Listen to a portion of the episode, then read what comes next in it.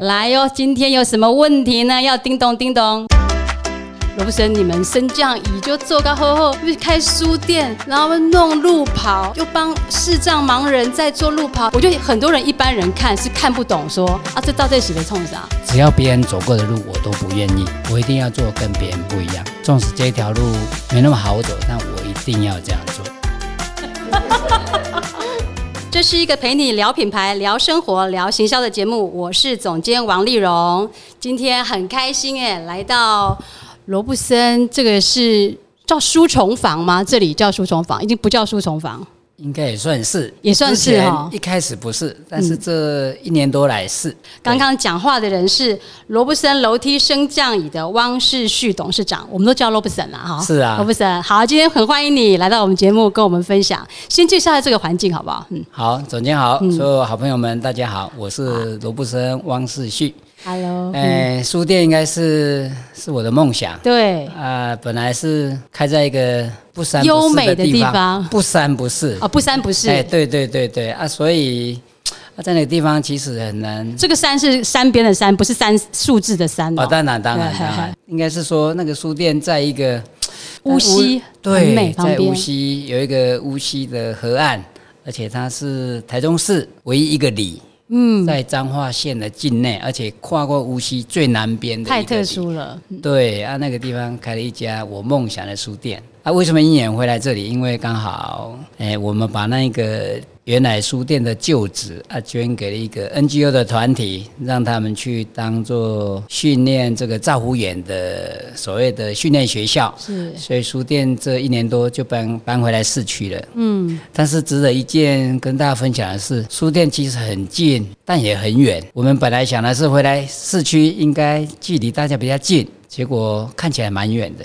比在乌日还更惨烈，所以变现在是六日的时间，欢迎大家。而且书店大概因为书店平常日，哎，的确是比较稍微困难一点，嗯啊，所以我们就在六日的时候跟大家见面。是，其实我我我这个总监叮咚节目刚开始的时候啊，是我我在想说，哎，如果我要访问的话，我想访问谁？我第一个出现名单就是你，你知道？你知道为什么吗？啊，你今天第几集了？我今天已经第第七、第八哦，不止哦，录音是好几个好几集还没有剪，还没有心里面想，但是没有行动。哎，不是不是这样子没有行动，是我是有一个节目的节奏哦，谈到一个主题才会想要访谈你。可是那时候为什么我会想要访问你的原因，是因为我总监叮咚这个节目，总监叮咚就是。不懂的事情想要问，叮咚叮咚问总监。了解了解。那我我其实是很想要访问一些，就是平常做的事业，别人第一眼看不懂在做什么的。比方说像罗布森，你们升降椅就做个厚厚，又开书店，然后弄路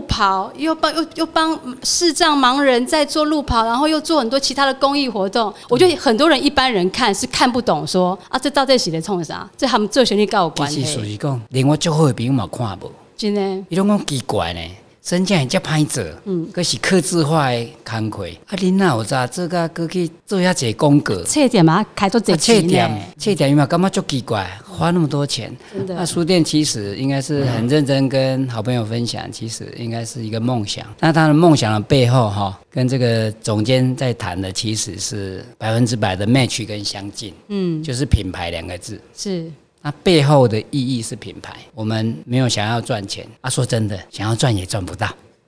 可是做品牌其实有很多种方法，那你为什么会选择书店呢？当然我知道跟你最早很早很早第一个工作那个梦想是有相关的。为什么这么吸引你啊？这个在这个时代都网络都数据了，你还有一个书店的梦想。这应该是这样。回过头来讲，就是当兵的时候非常喜欢阅读，尤其又在金门，那时候金门又戒严。所以时间很多啊，又不能回来台湾，所以我两年只会来台湾一次，所以在那边就有机会看了很多的书啊。对书那时候真的两个字迷恋，迷恋书的味道，迷恋纸本。所以大家很难想象吧，我退伍后的第一份工作，真的去书店上班了？没有，我回来台湾，退回来台湾的第一件事去找工作，就是只找书店。那时候台湾只有两个地方在应征书店的店员，一个在花莲，一个在台中，但是两个都有共同的一个。特性都写了三个字，限你信。现在这样就不行了，现在就违违现在因为有两性平等的法令，所以当时可以，现在不行。要用女孩子当店员，书店的店员，但我去应征呢，有没有奇怪？但我跟老板说，你用我绝对别和你闹亏，而且你一定会喜欢我。哦，我用这很有句话自信呢。吸引了老板，老板就真的用了我，啊，我也很开心他用了我。我们的缘分其实非常的奇特，因为我个人在饮食上面其实是一个素食主义者。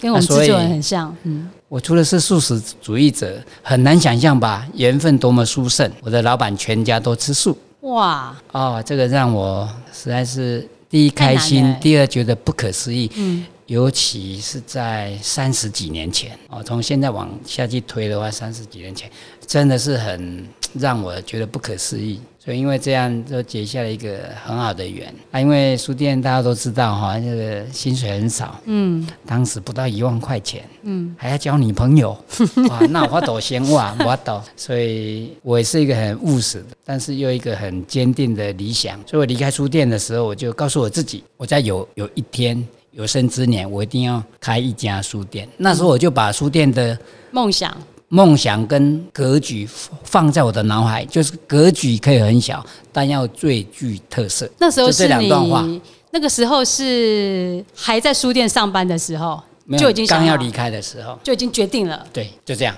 所以我就离开去找一份工作，哎、不到一万块的薪水就变成两万四千块钱，哇，真的吧？那就有有 money money 可以交女朋友，哎 就这样，所以就离开了书店啊，到到外面的市场接受比较好的历练啊，因为这样，所以我就也比较早创业，所以就有机会在我能力的时候，我大概不到四十岁我就开始在找地方要盖书店啊，就决定要开书店。所以开书店的时候有一句 slogan 就是十年不关，嗯，就是开了要开满十年，就是无论赚或赔，都要开满。就是开满十年。跟大家分享，今年的七月我就满十年了，耶！哇！所以我想知道是第十一年呢，第十年接下来还会继续吗？这个不好说，可能会有不同的形式的讨论啊，对不对？哎对，应该有一些新的一些想法，有更大的梦想在里面，但是因为还不是那么的成熟，但是我们希望这样比比这十年来更大的梦想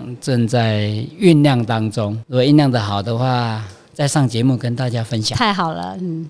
大概是这样。巷子，你心目中感受到的一个书店哈，对，我觉得你已经把它融入成叫做罗伯森的事业体，就事业体，你有属于文化的部分，对对对有跟升降一部分，有其他的，所以我感觉你。你在你头脑里面那种企业的样貌，跟一般企业家其实可能是不太一样的。你可不可以跟我们分享看看？你认为你心目中一个好的企业会是什么样的样态？应该要做到怎么样？但这个没有标准答案。当然当然在我的个人里面，我觉得一个好的企业应该有一个很好的文化底蕴。我会开书店，除了梦想啊，另外就是要建构一个比较好的企业文化。啊，文化的底蕴是我我觉得很重要的一环。嗯，啊，另一个当然是良善了哈。啊，良善当然是因为。当然，也因为我个人有一些宗教信仰的关系，比较亲近佛教的信仰，那所以我们都一切比较以友善为出发啊，包括当然这几年企业大家比较谈的 ESG，嗯，啊书店当然的成立，除了梦想，或是我们隐藏在背后的两个字品牌，其实最重要是我书店是用社会企业的概念去营运，不然的话，书店其实我们很认真的来看它的话，它是一个扎扎实实的商业机构。那、商业商业机构里面的第一条准则就是要要获获利利，没有第二条了。很认真讲就是这样。啊，书店可以让让人获利吗？可以让那个企业的老板从里面得到经济上的回馈或支持吗？在现实上面其实也是有困难的。嗯所以我是用我的企业体啊去经营一个书店啊，支持它。所以我的书店其实隐含了社会企业的概念在里面。但如果书店我们把它独立出来，那就是一个商业机构，但是它要自负盈亏，没办法生存下来。但是我都用社会企业，就是我的母体企业，提一波定的获利支持它生存下来啊，让书的价值，包括在推广阅读里面，能够让很多人能看得到。啊。有时候我们都讲嘛哈，就是如果一本书能够有一句话影响一个人，那有几万字哎哈，那三个字、五个字、十个字就影响一个人，那的价值就不凡了。哦，大概是这样。所以我们有时候书店看的是价值，然后啊，当然我想纸本也受到一些，我想这个网络嘛哈，受到一些包括网络的书或是阅读，我想多少是受到一些冲击，但我觉得无关乎，因为我我有一个想法，哎，我你可不可以还原一下总监一个问题？好，你说，你认为一百年后会有书店吗？一百年后，我觉得会诶。哎呦，哎，我们应该击掌一下。对，来耶，击掌。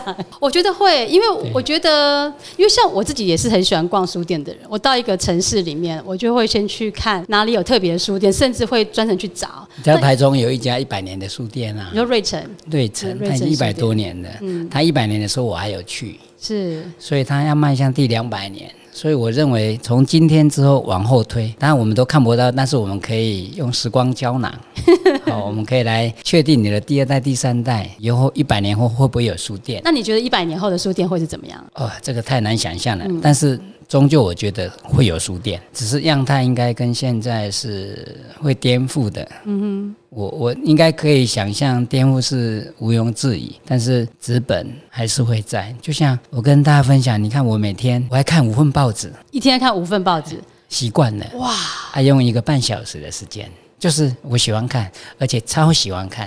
就是我无论如何，我一定会，虽然在网络上可以看到一些新闻，但是某些的。议题，光是在那个小小的，不管是手机或是平板，甚至是电脑十五寸的，其实能够容纳的空间还是极度的有限。所以我很喜欢看报纸啊，他对我个人对文字的理解，包括我们对一些时事啊、金融啊、好社会面哎了解，都其实蛮广的。我觉得比。我在手机或是在平板，甚至是电脑上看更丰富哦。我前一阵听听到一位杂志社的主编，他说他也认为是因为他是这几年才创办那个杂志。他他认为在这个数位时代，为什么他还要想创办杂志？他认为说，当这样的知识送到读者手上的时候，不是只有那些文字，它包含了这个杂志本身一种分量感，不是只有那个重量，而是那个形式，对那个感受。他觉得这种体验感是在数位上直接拿到文字的知识，那个是不同。那不一样，包有时候你透过编排，嗯啊，包括一些刚刚总监讲的嘛哈，包括杂志的编排的美学，对纸张的选择是纸张的选择啊，印刷的方式啊，呈现不管是啊，包括封套，你可以看到有很多的美学跟设计在里面。对，那这是在。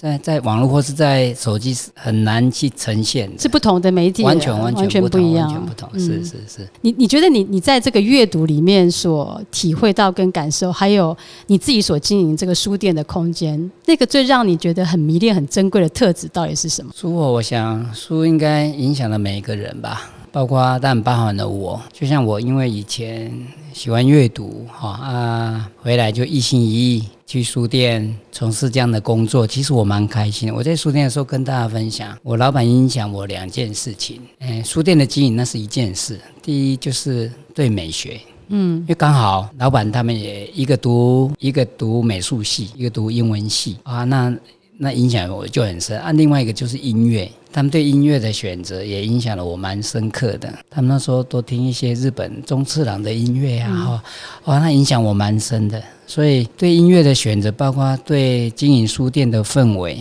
因为他们导入一些美学，所以我要离开了书店的时候，我才刚刚才跟大家分享，可以开一间格局非常小的，但是一定要最具特色，大小不是重点。啊，但以现在来讲的话，我想书店就像我们台湾最大的连锁书店成品，嗯，你看它引领了大家啊，对书店有不同的诠释，哎，从书店的经营里面也看到了不同的样态。啊，包括最近这几年独立书店，对。哇，到遍地开花！嗯，因为我也曾经是独立书店协会，包括那个友善书业的伙伴，所以我看到了，其实我看到是梦想，我看到是坚持啊。曾经我看到很多伙伴为了坚持独立书店，啊，书店当然最终了哈，最终不容易啦，因为毕竟，毕竟在面对资本。包括面对网络、网络书籍、网络书店，包括订阅，所以大家对纸本真心话是不断的在退后。包括我们看报纸，报纸以前台湾的报纸是有十几个报纸，嗯，你看退到在现在大概就剩下五个报纸啊。其实包括杂志也是啊，所以我觉得在整个资本的产业里面呢，我们应该说产业，嗯，产业里面可能就包含了出版社，对。啊，包括了报纸，包括了所有的书籍，包括所有的文字。我现在其实都不容易，但是我我也很开心的看到很多人对对纸本的文字的坚持啊，大家还是不断的在创作。嗯，你可以想象这样的产业辛苦，不只是创作者，包括我们对通路的最接触最大众的书店，对，其实就还是很不容易啦。嗯，大概是这样。那那你心目中认为格局可以小，但是要最具特色，在这个大原则之下，你是怎么去打造罗布森书虫房？呃，应该是第一，因为他在乡下，嗯，这个值得跟大家谈，因为我想总监去过我那个书店嘛，哈，在乌日，在那个地方其实是十分的偏僻。我当时要开在那边的时候，说我我的公司的同仁的伙伴，嗯，包括那边所有的邻居，没有人看好，嗯哼。在没有人看好之下，我还是一心一意要开一家书店在那里。那邻居都都骂我。第一疯子，第二我是开银行的。我记得当初选的买那块地是跟为了跟工厂还是什么相关？本来本来是要开工厂，是有这样啊，但是最后我我决定放弃，嗯啊，决定把它做成书店。所以第一阶段最具特色，我就找了比较好的建筑师的团队啊，包括就是他以前这个建筑师黄建筑师，他曾经在半亩堂，嗯。江文彦建筑师那边服务过，嗯。啊，我本来要请江建筑师帮我规划设计，但是要等两年，嗯，时间实在没有办法。啊。退而求其次，就他有一个伙伴。之后出去自己创业啊，最后我就找黄建筑师帮我规划，嗯哼，我们乌日书店的格局跟样态，嗯，啊，我们就那个书店，其实我实在是非常非常的喜欢，因为在那个地方我们盖了一个很好的，用很好的建材，包括很好的设计，盖起来之后是一个很好的 building，嗯，啊，让大家都很喜爱。我个人也十分喜爱，就像我们前年一年多前，我们要把这个基地捐给这个 NGO 团体要交接的那一天，哇，其实他们办了一场惜别会，嗯，我们请了西尾国小全校的学生跟当地的小学，对对对，他们就各写了一段对罗布森的感想，因为我们告诉他书店要搬回来市区了，嗯哼。哇！他们就学校的校长沈校长，因为跟我也是好朋友啊，他们就请学校全校的师生，因为那个学校是非常小的学校。那我去西尾的时候，那个学校全校的学生只有十八位，十八位啊，十八位，全校六个年级啊，哎，平均一个。一个班级只有三个，哎，六三十八嘛，哈，十八位，有些是一个，有些是五个，嗯，所以全校的学生只有十八个。到我书店这十年到现在，我记得今年沈校长我跟他碰面的时候，他说他们现在已经有四十五个，哇，啊，接近两个 double 了，嗯，哦，我觉得让我很压抑，所以代表第一。那个学校的办学很好啊。第二，我觉得在虽然当然有一个西尾大桥，嗯哼，通车也是一个关键的因素。因为本来要西尾大桥，西尾大桥还没通车的时候，那边要来台中，要回到乌日的市区，是要经过。大桥，嗯，无锡大桥是，现在绕非常远的啊，所以不方便啊。但通通车的西尾大桥是一个比较关键的，所以他们就可以从克里那边，从乌日那边来西尾上课啊。大概有有这样的因缘。是这个书店，你提到说，其实做的是个文化的工作嘛？对。那这个文化是怎么样影响到我们罗布森的同仁团队跟上下游的伙伴？你觉得有带来什么样的感受是不同的吗？嗯，我想书店是个载体，最主要是它的存在，同仁是可以感受的啊。包括你刚刚提到的供应商或是我们的客户，我其实应该是蛮全面性的。书店是这样的，书店。大家都知道，书店其实是蛮有即客力的。嗯，哇，但即刻能力蛮高，但是未必会带来获利、数字上的回馈。嗯，但是你可以问大家，大家都喜欢逛书店，嗯，但未必会买书。所以啊，这些是从过程里面我慢慢去体会。因为书店，嗯，大家喜欢去看，未必会买，但是他去看看书或是去喝杯咖啡，其实它代表他对这家书店的支持。啊，这个支持是其实是一个很重要的力量。对，因为书店现在说真心话，没有。复合式还真的不容易，因为大家现在对不管吃吃喝喝，其实是一个大家联谊沟通一个重要的媒介。嗯，因为对书本的时候是过于安静，但是如果借由能够有一个有一杯咖啡或是一杯茶。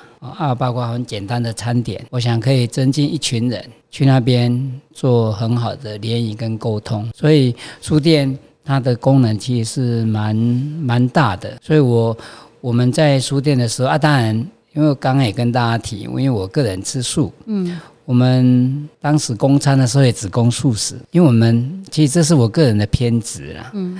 而且我们在那个，其实我本来是不供餐的，嗯，但是我们书店哦，总监总监就知道旁边没有任何一家商店，修贵的腰啊，嘿，阿杜文呢，这点出来个台十四线要二点五公里，嗯，我们物流车完全都不进来，嗯，哎，所以最后我们不得已有供餐。啊，因为刚才讲这是我个人的偏执，我们就只供素食。啊，素食简单讲，健康不美味。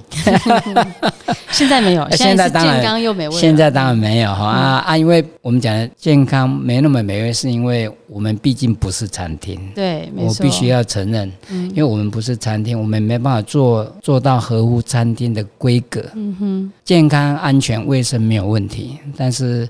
要美味，因为我们不是厨师出身的，我们只能够用非常简单的方式去料理食材，所以这一点对我们来讲就有困难。所以啊，但是我们也曾经很辉煌啊，就是一二楼的空间哈，嗯，曾经曾经啊，曾就是每个每每个六日哈，或是假日，每天都挤满的人啊，超乎了想象啊，超乎了。当地好邻居，就很多活动啊，签书会啊，分享会啊，很多都会在那边办。嗯，哦，那一段有时候因为到七月份就十年了，哇，很快。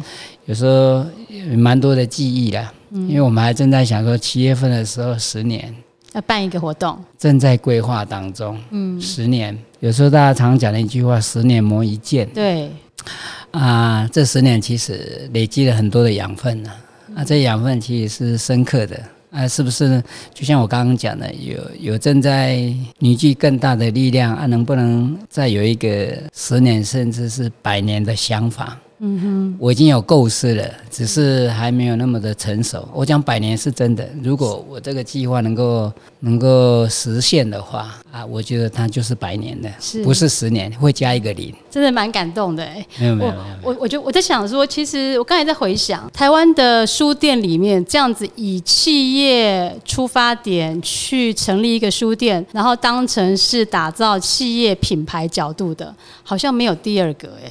因为你看，独立书店它本身也就是以以书店主体为主嘛，是，或者说像陈明它是连锁型的，没错没错。那像瑞城它也是书店，就是营运为主体的，对对。可是我们罗布森书虫坊它其实是当成是我们罗布森事业体，我们所支持的文化事业。对。那我我们没有期待他获利或做什么，只是他当成我们在打造文化跟品牌的一个角色的扮演，是整体性的，所以比较是，就像你说的是拿来做品牌用的。总监这个阐述一百分，很很少能够在这么用这么精准的话语哈去阐述。因为这个我也看这么多年，是想用心的做。因为真心来讲，就是哎，我都没有想获利，所以我一开。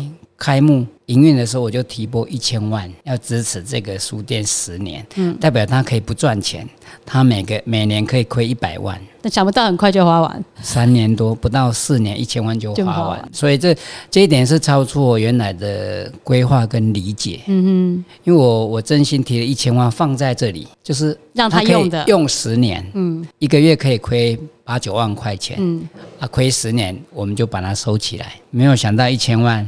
三年多就亏完了。嗯嗯，我曾经挣扎，不瞒不瞒大家说，因为挣扎挣扎的不是钱，挣扎是效益意义，对价值，对挣扎是价值，就是想说，本来我想要有点哦扩大解释，一千万烧完我关了，大家应该不会有意见吧？哈，但是后面那一句话就不行，因为我们说要开满十十年不关。我当时有三个梦想，嗯，一个就是十年不关的书店，另一个就是。全世界最美的书店之一。啊，第三个就是书可以外借。你那时候后来是跟图书馆合作嘛？我记得对我跟台中市立图书馆合作，嗯工程很大哈。刚好这个有一个台中市立图书馆的小林馆长，我跟他也是好朋友，所以他特别让我们人家外借，所以我们最后书店没有再借书的时候，我们流浪在外面的书。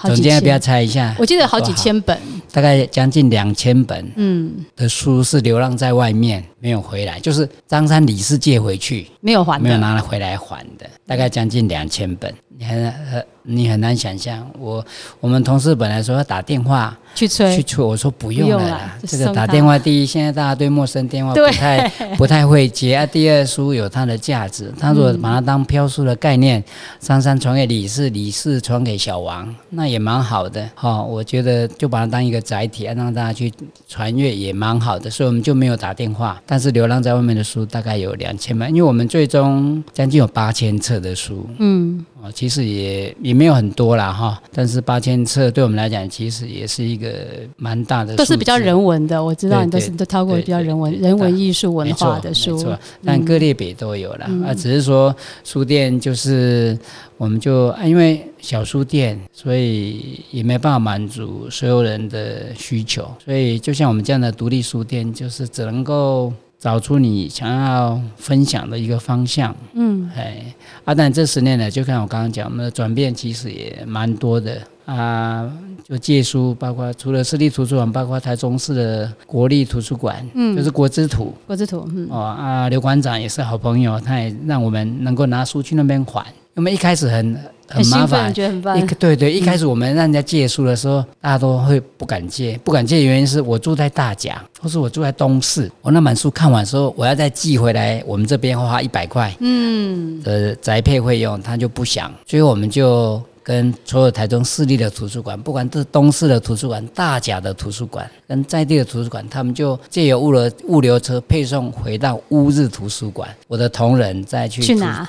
乌日图书馆把书拿回去书店，我们透过这样哇，大家就愿意借书了啊。我们因为这样就又购买了更多的书，来满足喜欢阅读朋友的一些书籍的种类。那你这样子十年下来回顾，你自己觉得书店对于罗布森整个事业体的品牌，它的影响在哪一些层面？嗯，它影响其实是深刻又遥远，哎，因为很多人不认识啊，原来罗布森。他们不晓得深圳也跟书店是同一个同一个公司。说真，少部分人知道，但很大部分人不晓得。虽然那两个字、那三个字一样，都叫罗布森。所以我刚刚也讲嘛，我们我为了做品牌，所以我的书店，我的书店是有营业执照的。罗布森书窗网是有去申请营业登记，所以我们在那么偏僻的地方也开发票啊。罗布森股份有限公司说是一个完整的企业啊，我们支持了一个社会企业的书店。都叫罗布森，但是很多人不晓得罗布森书店是罗布森企业做生酱的这家这家企业去支持它存在的。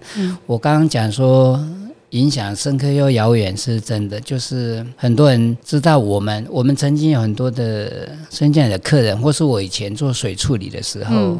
很多的客人会说，我们一定要买罗布森的，因为他们有开了一家书店，嗯，而这家书店不会赚钱，所以我们应该，我们应该透过其他的企业来支持他。不管我做水处理工程，或是我做生建的事业，其实我对我做水处理跟生建，也包括书店或是其他的实业，我都蛮开心，因为做环保，嗯，是友善土地，嗯啊，书店也是一个非常友善人文。那做生价也呢，在这个老龄化的社会里面，可以帮助很多人从居家里面得到相聚，对，得到陪伴。嗯，因为比如说我们在生价就是爸爸妈妈在二楼，或是现在很多住宅，嗯，它的一楼是车库，对，有一间房间，嗯但是。餐厅在二楼，嗯，没有升降椅哈。我告诉你，爸爸妈妈还真的没办法上二楼吃饭。这是我碰过很多的案案子，所以我对这样的一个事业，第一我十分开心，我能够从事这样的工作啊。这样的工作除了满足满足我们我们在经济上的需求之外，可以帮助更多的人。这才是我很喜欢的地方。嗯，其实我我接触汪总这么久的时间哦，我我常常听你讲很多东西是，你都当成是一种不用那么快回收，或者说这部分你根本就没有想要赚钱，想都没有想。包含你们每年年底制作那么多文化型的礼物送给客人，他可能买的我们产品已经十年、十五年，可是每年还送他那么那么棒特别的礼物。你看的东西都是看很长，所以影响深刻和遥远。我觉得的确这个就是品牌的精神，并不是在做短线，是很长。包含我们做永续、做 ESG，我们看环境、看跟社区的关系、跟人的关系，这个是很需要格局跟心态的。我们怎么样培养这种不要那么短视？不要那么浅、那么快的态度在经营事业，要怎么做啊？怎么做？嗯，你自己做到了啊，所以你要教教我们。好好，这个教不敢，应该可以分享。就是因为我其实我应该是我的思维的确跟一般的企业主会稍微有一点不一样，有一点点不同。我不敢讲这样子。像我们今年刚刚总监提到的。我们的企业书你很难想象吧？我那个企业书今年是第二十九本。嗯，我刚才看架子上好多本，我家都有。第二十九本 代表我每一年出一本书，出了二十九年，而且主题都非常特殊。啊主题台湾的电影、台湾的水，对，台湾的书店，主题都跟台湾文化有关系。包括你刚刚提到的，我们做台湾的电影，嗯，啊，台湾的水库。嗯啊，台湾的布袋戏、歌仔戏，我们也做过棒球，做过眷村。嗯，好像像我们今年做的，像去年是做眷村文化，还有便当盒，今年就做港口文化。嗯哼，啊，但我们的书里面当然有四个目四个目标要完成，就是希望那个书里面的内涵要有三个，一个叫文化性，一个叫知识性，一个教育性。而第四个就是实用性，就是我们会送一个跟主题有关、有一点点相关的，就像总监刚刚提到的，去年我们做眷村文化，我们在实用性的部分就送了一个铝制的便当。嗯。为什么要铝制呢？因为当时我们小时候眷村就是一定要用铝制的便当才有那个味道啊！大家都知道铝制的便当加热可能不太不太容易使用，但是我的团队伙伴本来今天要用 stainless，但 stainless 就少了文化了，你都不会的文化性啊，所以我就就决定一定要用铝制。但是可以不可以当便当？当然可以，装寿司，嗯，装水果都可以当便当喝。所以我就我还是拍板决定做铝制的便当，像今年做。港口文化，嗯，那个书的内涵除了有点文化性、知识性、教育性之外，我们就送了一个罗盘。哦，罗盘。那大家都知道，渔船在海上最大的依靠就是罗盘。嗯，渔船最终要回港口。但是还没有回港口的时候，在海上，它的依靠就是罗盘，也就是我们讲的指南针。是现代人的讲法叫 GPS，就是这样。所以我们就送了一个很漂亮的指南针。嗯，哎啊，所以这大概就是我刚刚提到，因为总监问了说有什么思维？眼界，这眼界跟思维要怎么培养？我跟大家提哦，应该是我我跟大家提，比如说我创业的第一年，我跟我们找了广告公司来。那时候刚创业，不晓得谁是广告，我们就找了几家来啊。他就告诉我说啊，我们就送这个笔记本啊，上面就烫金。他他现在你看到的是张三公司啊，你就可以改成李氏公司。烫金的改的就你的，我就跟他讲，这我不要，我要做完全跟人家不一样的。他说大家都这样做，我说没有。我从我创业的第一年，我第一年做的是世界名画，除了第一年跟台湾没有关系之外，第二年之后。全部都跟台湾的文化有关系，所以大家可以想象，想象我刚刚讲的那句话，我要做的跟别人不一样，就是品牌的核心呢。对，因为我有一个习惯呢，就是只要别人走过的路，我都不愿意，我一定要做跟别人不一样。纵使这条路可能是没那么好走，但我一定要这样做，因为我想要让大家。认识我们啊，让大家看到我们的用心。所以一本书连续做了二十九年，说真心话，这不是一件容易的事。我跟大家提一个分享，因为我想我创业三十年来，我也不是天之骄子，所以我不可白手起家的。我是白手起家，但我讲的是我不是天之骄子。我跟大家面对，我不可能一路往上，我的曲线跟大家都一样，一定是上上下下，甚至濒临倒闭。所以我要谈是，我有一年我可能亏了将近上千万，所以我的财务部门就问我说。啊，我们亏那么多钱，今年还要做？今年还要做吗？我想了几天，我就告诉他，当然我也我曾经挣扎，那最后想一想，我就告诉他还是做。所以从那一年之后就毫无悬念的，因为那一年亏了将近上千万，所以也曾经亏到五百万的时候就不会有悬念的。嗯，亏最多钱的时候都决定要做的时候。当你营运稍微不顺的时候，其实你就没有悬念，一定会做。大家可能不知道，因为听听众你们这样听，不晓得说，好像做一本书没有没有，它因为它有点像是一个礼盒了。对对。它所以它是非常精致，很多地方是手工，然后还有限量的产品，所以包起来每一年可能就要花上百万，也许还不止这样的钱投资做。所以你想想看，如果你已经你已经亏五百一千，你还要再多拿出来一百万做这个事，其实是要有一个很大的信心跟思维，否则是不会做。愿意做这个事，跟总监提二十九本哈，如果平均两百万的话，嗯，那也将近六千万了。对，你看六千万对我们这样，对我们这样的一个一样是中小型的企业，其实是蛮大蛮大的一笔钱数字。嗯，但我跟大家分享一次，有时候想一想哦，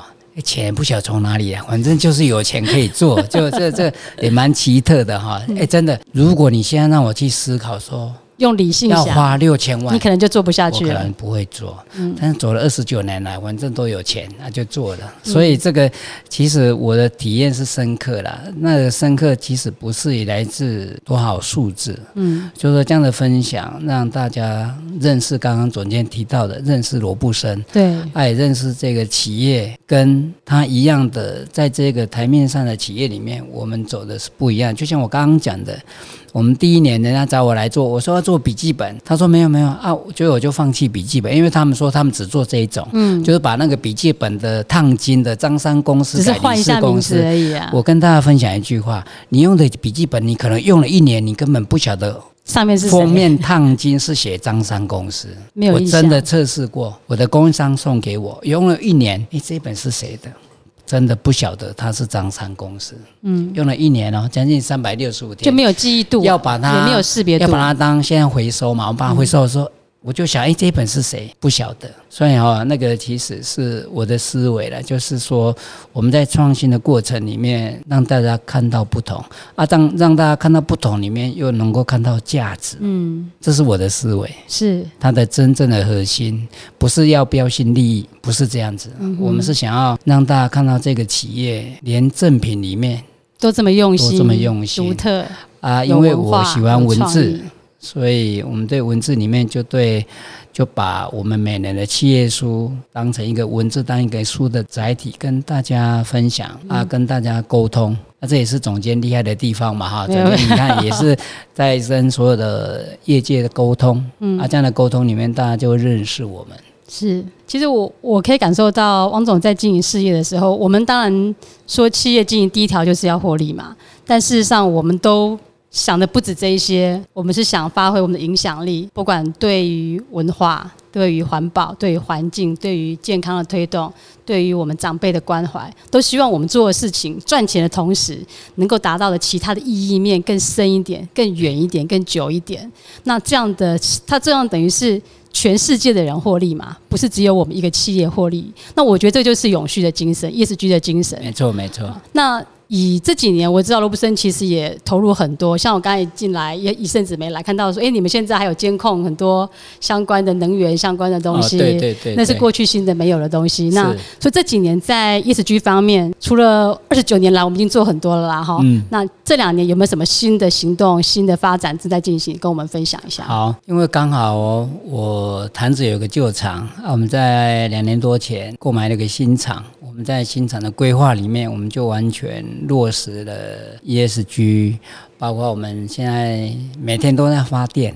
嗯，所以我们要告诉我的客人，你现在买罗布森升降椅的每一度电都是我们自己发电的。哇，嗯，啊，这这这是一件事情。那另一个是，刚刚你们有没有看到导盲犬？没有看到，哎，哎，真的吗？在哪里？刚刚今天是礼拜二，嗯，所以我们我们也聘请了两位视障按摩的朋友，是。来帮同仁。服务。礼拜二是在我的公司啊，礼拜五在我的工厂。啊，我们同仁就轮流会登记。啊，让视障朋友来帮同仁做身体上、工作上的舒压。怎么那么好？对，哇。啊，，这个也是我们总监刚才也提到，我也喜欢跑步嘛，嗯。哈、我我我从跑步里面协助我经营这个企业啊，我也从跑步里面最后来成为一个视障陪跑员。对，啊，成为视障陪跑员之后。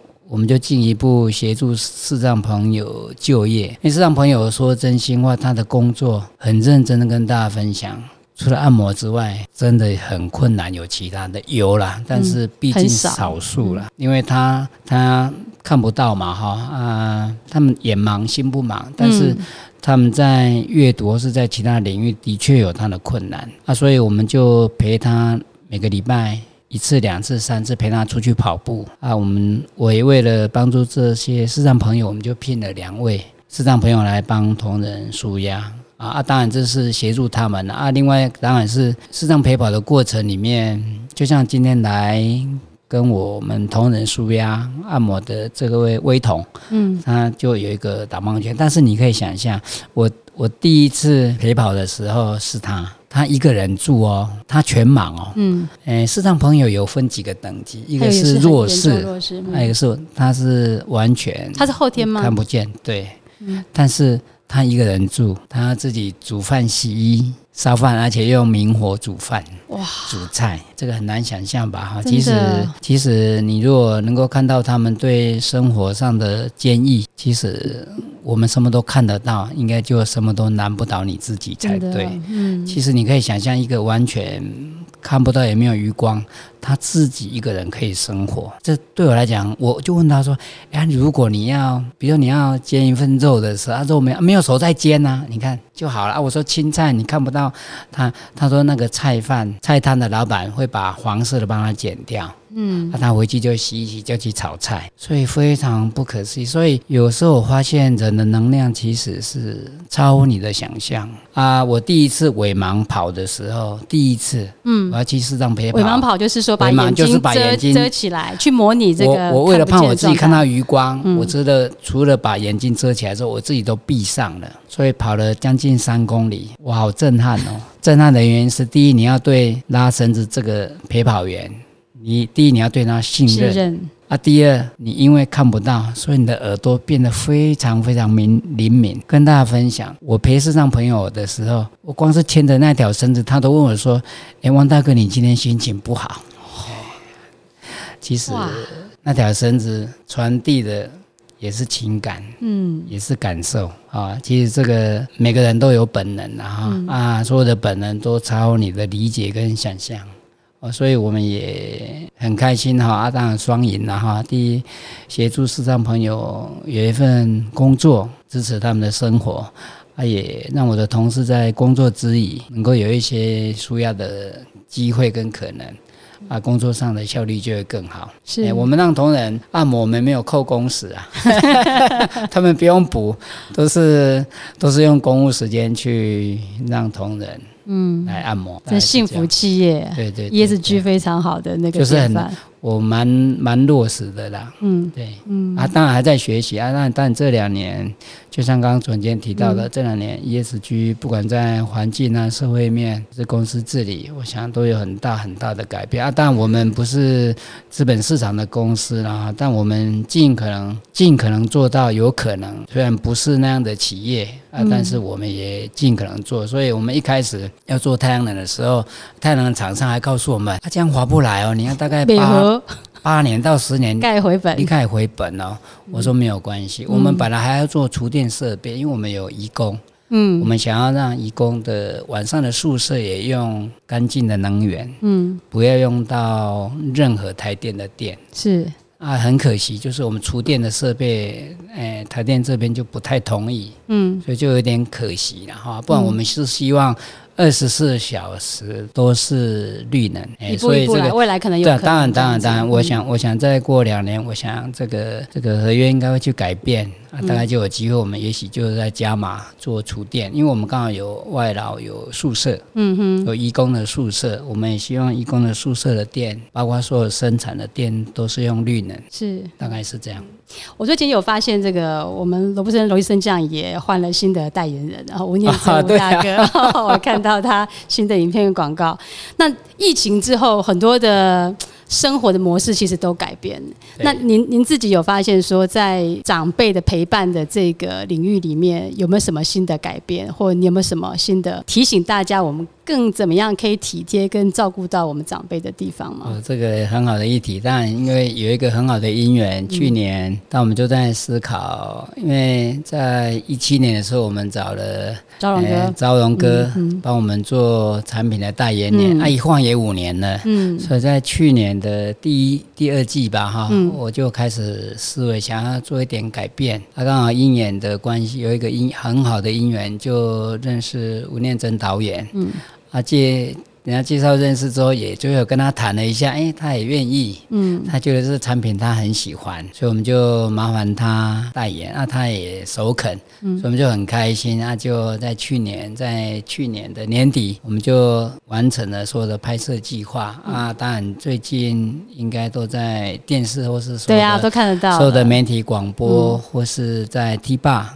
大家都有吴念真为我们产品代言的一个露出。嗯，那我想应该是这样谈啊，就是其实我想要让更多人，因为这个是品牌，对，我想要其实我想要建构一件事情啊，当然这是我想要形成一个 cycle，嗯。就是你想到罗布森的时候，那就想到另外三个字升降椅。嗯，你想到升降椅的时候，就想到罗布森。